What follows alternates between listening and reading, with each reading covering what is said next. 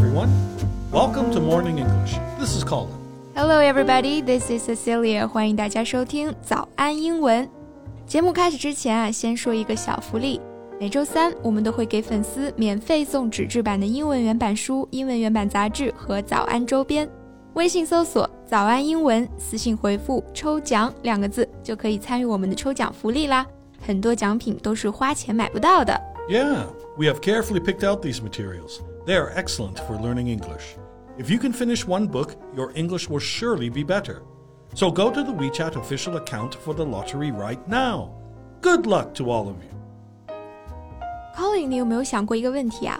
如果我们每个人的生活都是一出戏，就像《楚门的世界》里那样，你觉得你会扮演一个什么样的角色呢？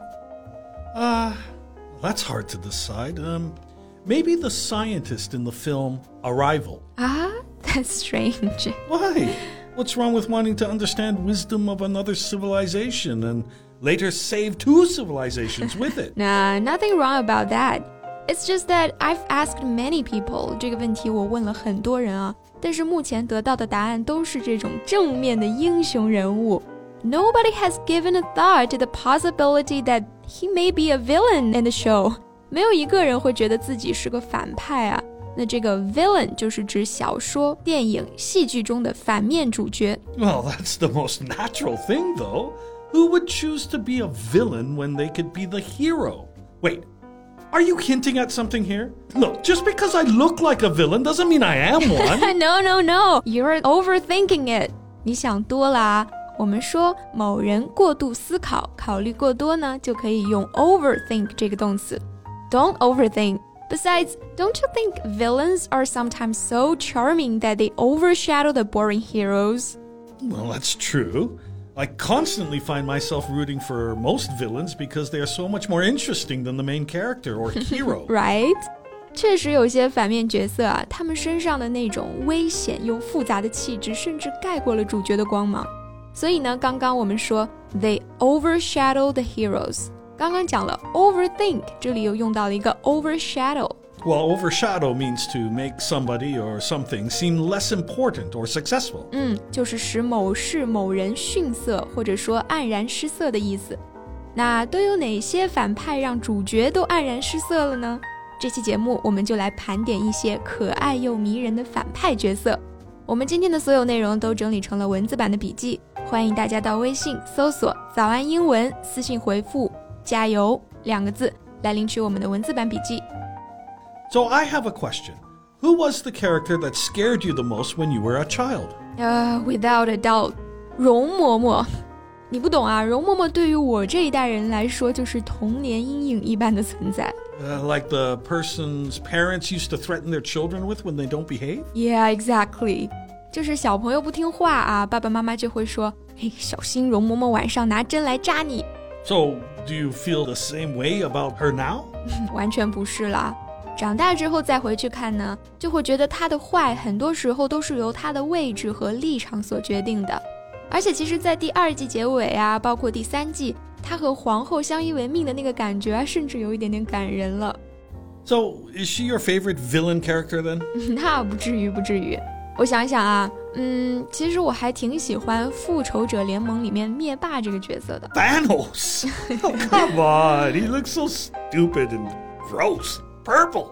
Purple as he is, he is powerful. 首先他足够强大，对吧？Yeah, yeah, he's fine as a supervillain. yeah, you can't have a superhero without a supervillain.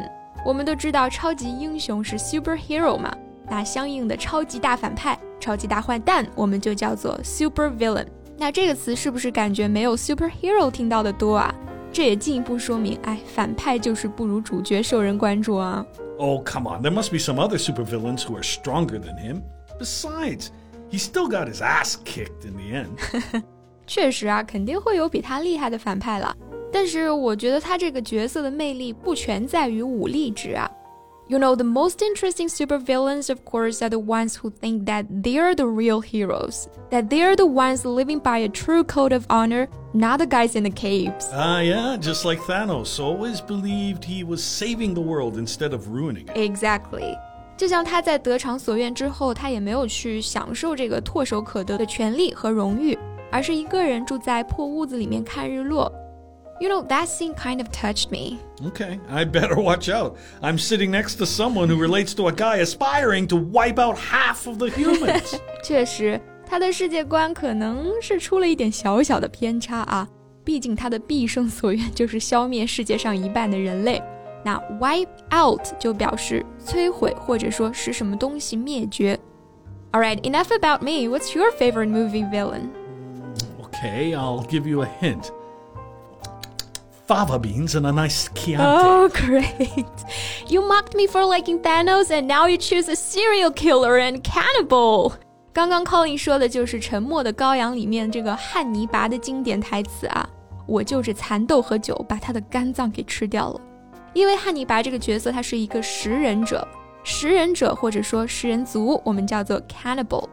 Okay, yes, the man was a serial killer, and yes, he ate a musician's entrails because he played out of tune, but people still love him. So, how could a villain so frightening be so loved? Well, first of all, it's thanks to the incredible work of Anthony Hopkins. He acted the part with consummate skill. 嗯，absolutely，这个角色塑造的这么成功啊，肯定和这个安东尼·霍普金斯的表演是分不开关系的。 那刚刚 Colin 在形容他的演技时呢，用到了 consummate 这个词，那就表示技艺高超的、完美的。Yeah. Now back to the question.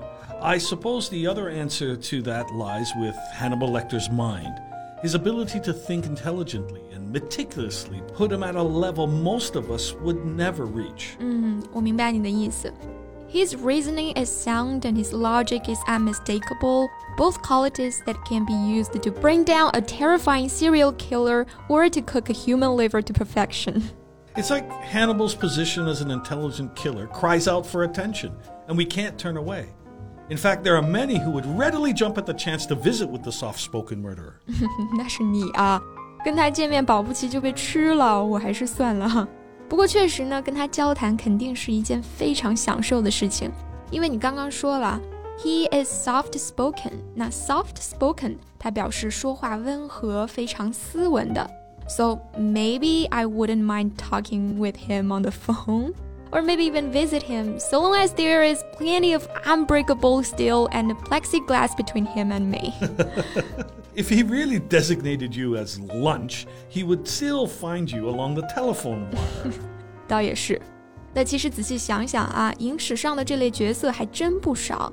你像这个《黑暗骑士》里面的 Joker 小丑，还有低俗小说里面的那个搞笑杀手二人组啊，包括复联系列里面的洛基，都是让大家印象深刻又十分喜爱的反派角色。Mm, that's interesting. We aren't supposed to like them, but of course we do. There's just something about a clever villain in a television show that pulls us in and uh, makes us want more. But guys, don't be villains in real life. Why? Because they're bad guys and are meant to oppose the hero or main character? No, no, no. It's just because villains always die in the end. right. 那我们今天的所有内容都整理成了文字版的笔记， 欢迎大家到微信搜索“早安英文”，私信回复“加油”两个字来领取我们的文字版笔记。Thanks for listening, everyone. This is Colin. This is Cecilia. See you next time. Bye.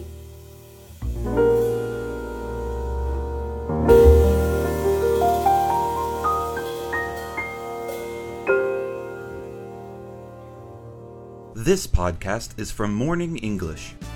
学口语就来早安英文。